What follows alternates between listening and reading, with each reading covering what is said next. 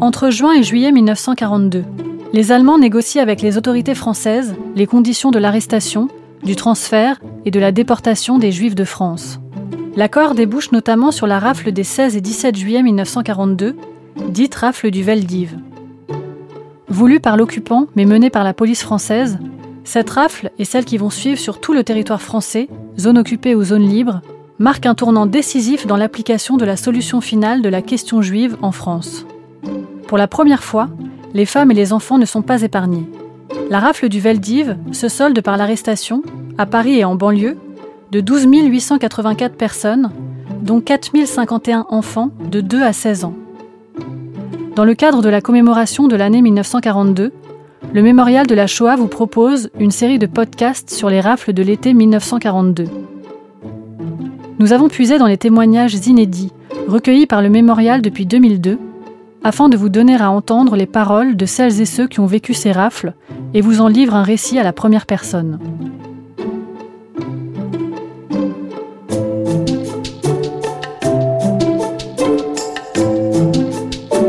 Les témoins de l'été 42.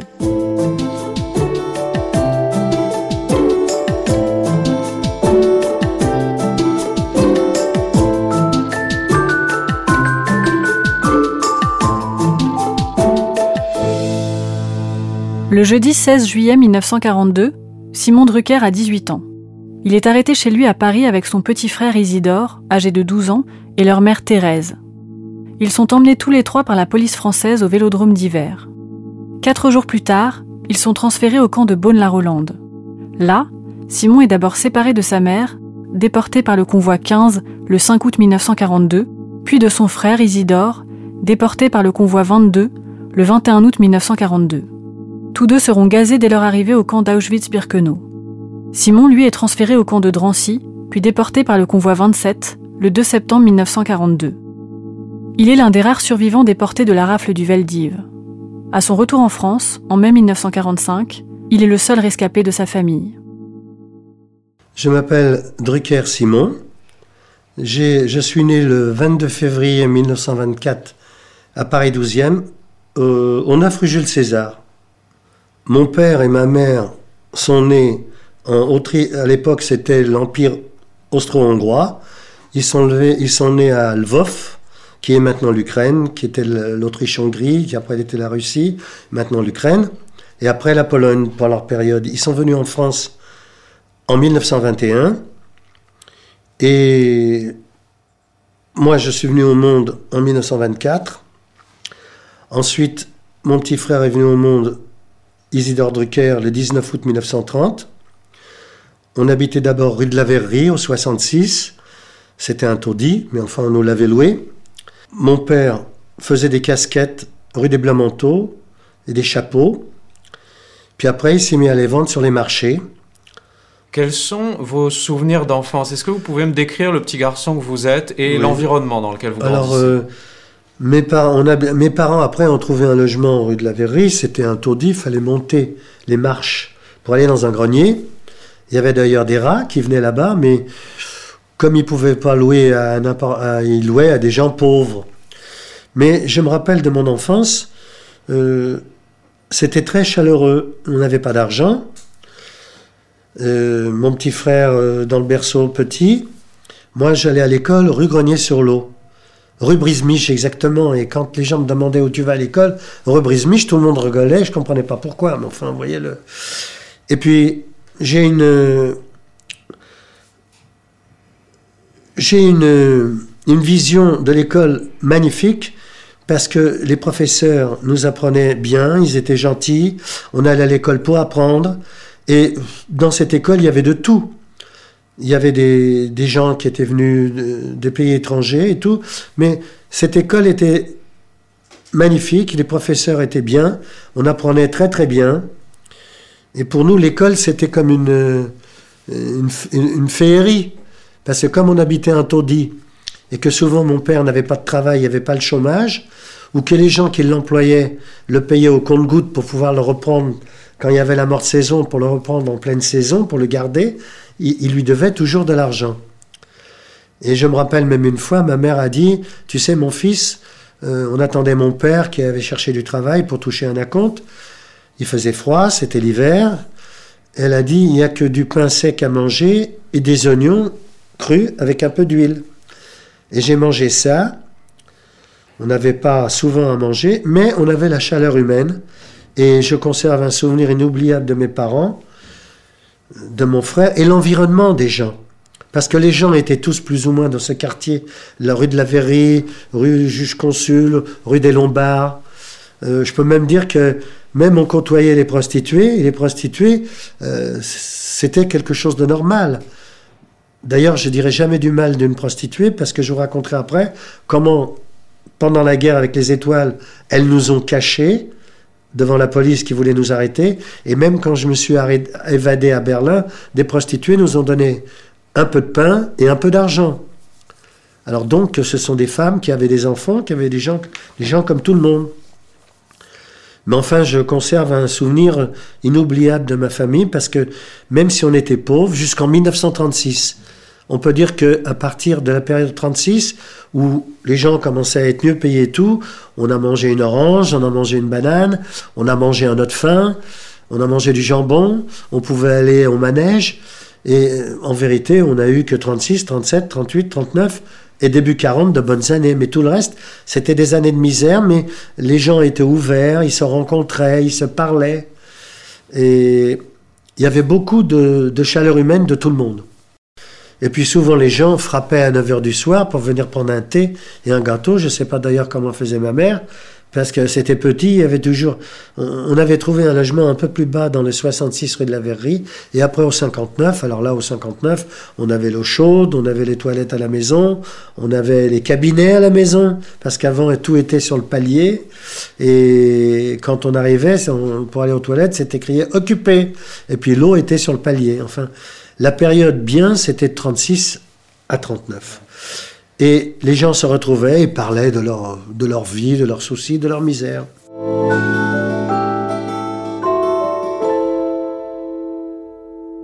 J'ai encore deux questions à propos de la maison et de l'environnement. Hein.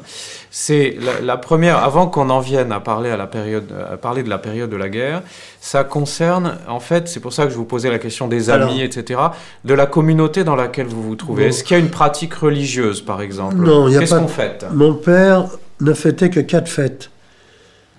Yom Kippour, euh, Hanouka, Pesach, et la quatrième, c'est euh, la sortie d'Égypte. Voyez, bon. Mais ils étaient assimilés moralement, ils restaient juifs, mais ils n'étaient pas des gens fanatiques à être à la synagogue tous les. Enfin, c'est pas parce qu'on va la... mais aller le vendredi à la synagogue et faire tous les... tout ce que font les vrais religieux. Donc ils étaient modernes, ils s'étaient assimilés à la vie euh, parisienne, française.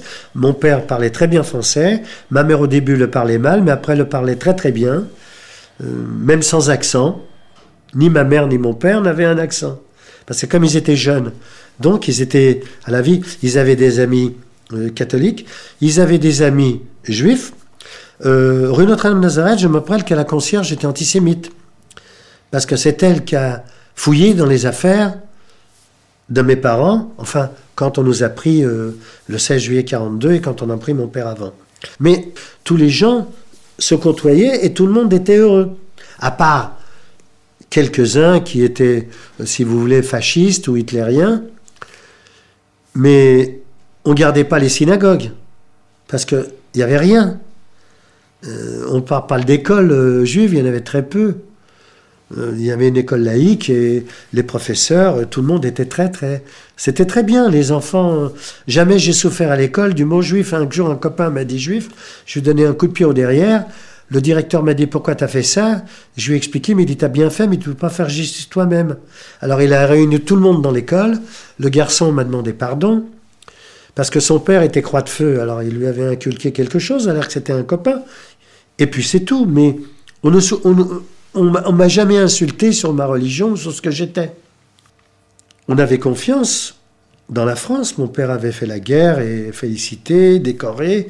On s'est dit bon bah quand la France demande quelque chose. Mais mon père a été arrêté, il était à Pithiviers. Il a été déporté le 25 juin 42, mais avant qu'il soit déporté, on a demandé aux Juifs d'aller à la préfecture de police. On a fait la queue derrière le quai de Gèvres pour s'inscrire comme juif, chose qu'on n'aurait pas dû faire. Alors ça, c'est quelle année à peu près? Ça, c'est 1940, fin 40. Et puis, un jour, en 1941, il y avait déjà euh, les lois de Pétain pour les Juifs, les ordonnances de 1940. Un jour, on l'a convoqué, place des Vosges, pour examen de situation. C'était un petit billet vert et c'était marqué pour examen de situation. Mon père euh, a dit j'ai rien à me reprocher. Il s'est présenté place des Vosges et là, les gendarmes l'ont arrêté. Ils l'ont mis dans un camp qui s'appelait Pithiviers. Il est resté un an. Ma mère, mon petit frère et moi, on est allé le voir une fois, quelques jours avant sa déportation. Il a été déporté par le convoi numéro 4 le 25 juin 1942. Il est arrivé à Birkenau. Il a survécu six semaines. À Birkenau, il avait le numéro 41 1940. Et puis, il est tombé d'épuisement. On l'a amené à la chambre à gaz, on l'a gazé, on l'a brûlé. Et c'était fini.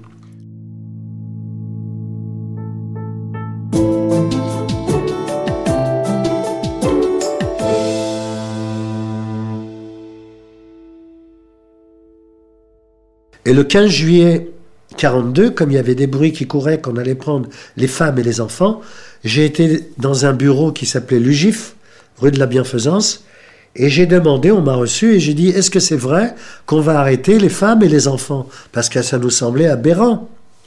Et malgré qu'on avait arrêté mon père qui avait fait l'armée décorée, on s'est dit, peut-être qu'on ne nous arrêtera pas. Alors, le monsieur m'a dit, mais non, on n'arrêtera pas les femmes et les enfants.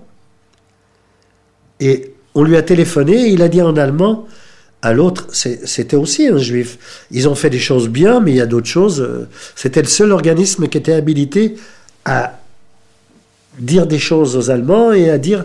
Les Allemands leur disaient voilà ce qu'il faut faire pour les Juifs. Alors, il y en a beaucoup qui ont sauvé des tas de, gens, mais il y a eu beaucoup de choses qui se passent pendant la guerre et qui sont. C'est la guerre.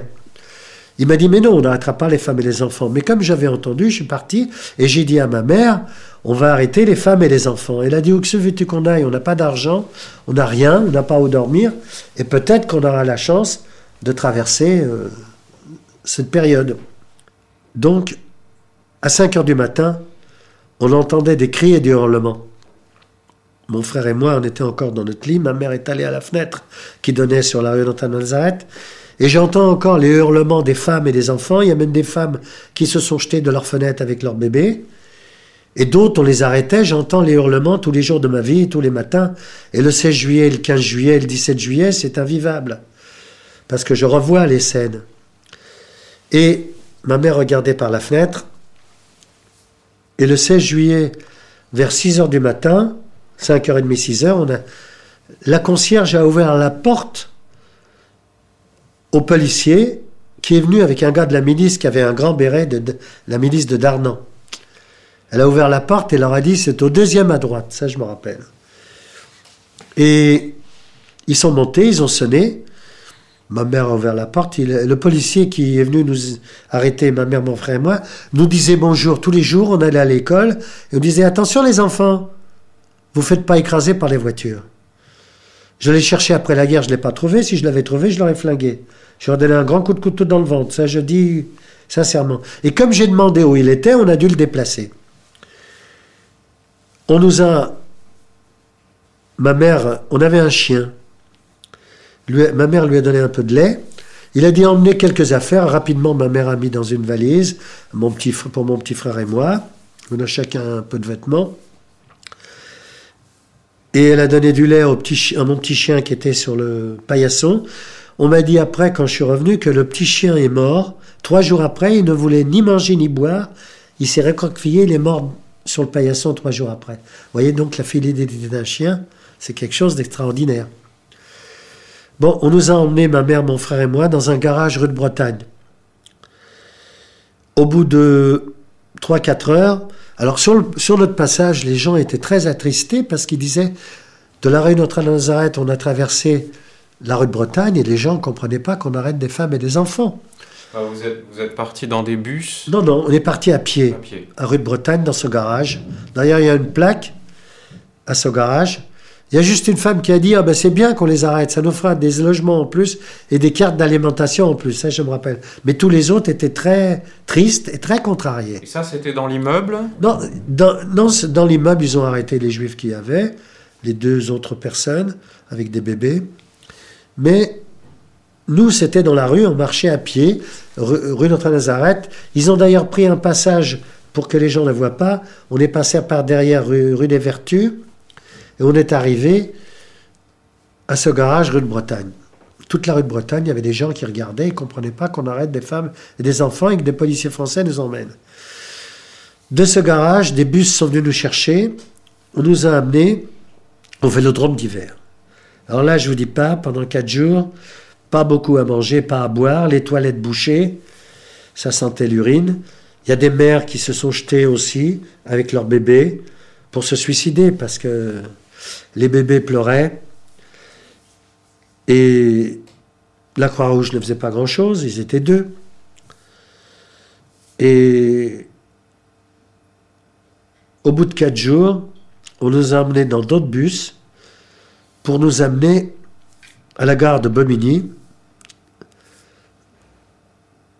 et nous amener dans un train qui nous a amenés à Bol-la-Rolande. Le train de Bol-la-Rolande nous a amenés en faisant le tour de Paris derrière, par des voies derrière, pour qu'on ne voit pas qu'on prenne les femmes et les enfants. Et on nous a amenés à Bol-la-Rolande. À Bol-la-Rolande, on est resté un mois, gardé par les gendarmes français, qui n'étaient pas gentils. Et si vous aviez un peu d'argent, vous leur donniez de l'argent, ils envoyaient des lettres où ils vous amenaient un pain. Mais si vous n'aviez rien, ils vous donnaient rien. Il y a des gens qui avaient des bijoux et qui ont entendu qu'ils allaient être déportés, ils ont mis les bijoux dans les excréments et de l'argent. Il y en a un qui m'a dit va chercher. J'ai dit qu'est-ce que je vais chercher? Mais le gendarme allait chercher dans la merde ces choses-là pour les prendre pour lui. Un jour, on s'était révolté parce qu'on a entendu pendant le mois qu'on était là-bas qu'il allait y avoir des déportations. Alors ils ont fait venir des Allemands avec une mitrailleuse et les Allemands nous ont mis en joue en nous faisant comprendre parce qu'on voulait marcher et sortir du camp. On ne voulait pas se laisser faire pour être déportés. Et comme les Allemands sont venus avec une mitrailleuse, on a compris qu'ils allaient nous tirer dessus. Alors, un jour, on est venu prendre ma mère le 5 août 42, un matin de bonne heure. Les gendarmes les tiraient d'un côté, elle criait mes enfants, et les gendarmes tiraient mon petit frère et moi de l'autre côté pour qu'on n'aille pas voir ma mère. Et c'est la dernière vision que j'ai de ma mère, des deux gendarmes qui tiraient ma mère pour la faire monter dans le train. Et elle a été déportée par le convoi numéro 15 dans un wagon plombé jusqu'à Birkenau. Elle est arrivée à Birkenau quatre jours après. Dès son arrivée, elle a été mise de côté, elle a été gazée quelques heures après et brûlée. Automatiquement, elle est morte à Birkenau. Mon petit frère, Oui, mon petit frère a été déporté le 19 août 1942, alors convoi numéro 22. C'était le jour de son anniversaire. Il avait son nom avec l'étoile. Il est venu me dire au revoir. Il m'a dit Tu sais, on- je pars, je sais pas où, enfin sûrement pour travailler. Il avait 12 ans. On verra papa et maman après la guerre, et toi, on se retrouvera et on sera heureux. J'ai cette vision de mon frère de 12 ans qui m'encourage, moi, qu'on est à peine 18. Dès qu'il est arrivé à Birkenau, à Birkenau, pas à Auschwitz, Birkenau sur la rampe, il a été sélectionné pour être gazé et brûlé. Il a été, il a été déporté le- par Drancy le 21 juin, le 21 juillet, le 21 août 42. Vous voyez, je m'excuse, j'ai oublié qu'on était resté un mois. Et dès qu'il est arrivé quatre jours après, il était gazé et brûlé.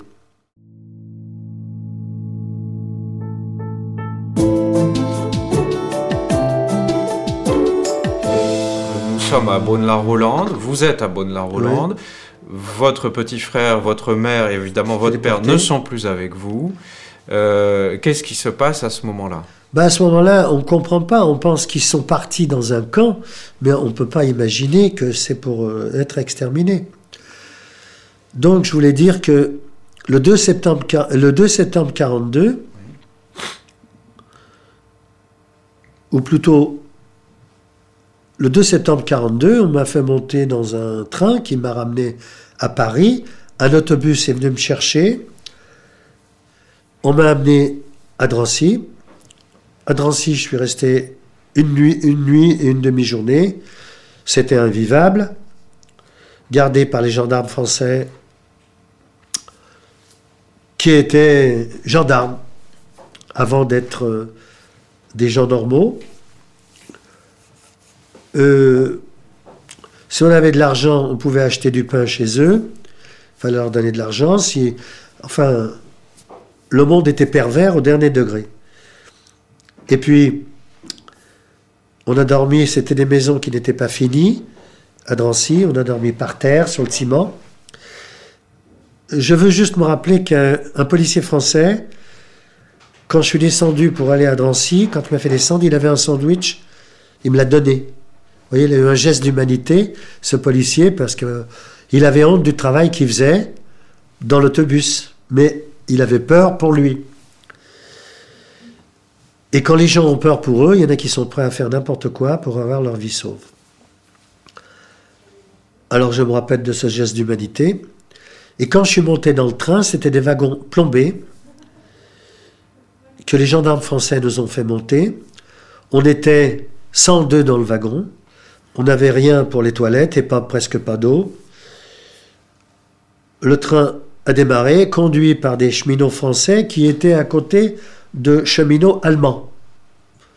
Et je voudrais dire que jamais on a fait sauter les trains de déportés, les rails, parce que si on avait fait sauter les rails, le train aurait déraillé, mais peut-être qu'on se serait éparpillé dans les campagnes. Le train s'est arrêté.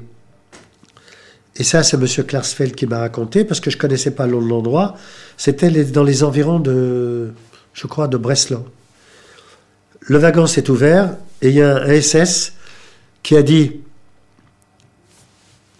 à Kersen, qui j'étais devant, il m'a dit, il a dit à un gars, quel âge as-tu? L'autre, il avait 15 ans, il a dit 25. L'autre, il avait 25, il a dit 18. À moi, il m'a demandé quel âge. Je lui ai dit 18. Il m'a dit, Gemalrunta, descends. Et ils nous ont, ils amenés dans deux camions pour travailler dans un camp qui était en construction, qui s'appelait Kozel, K-O-S-E-L.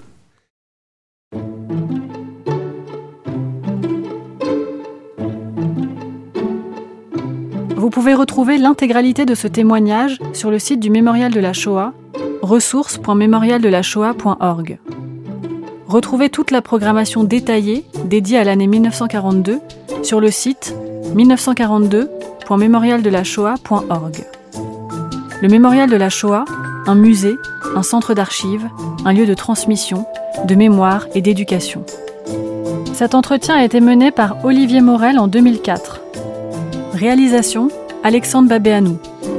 Production et communication Flavie Bitan. Voix off Iris Fongbrentano. Documentation Lior Lalius Madja, Marine Lesage. Stagiaire Clarisse Gruiters.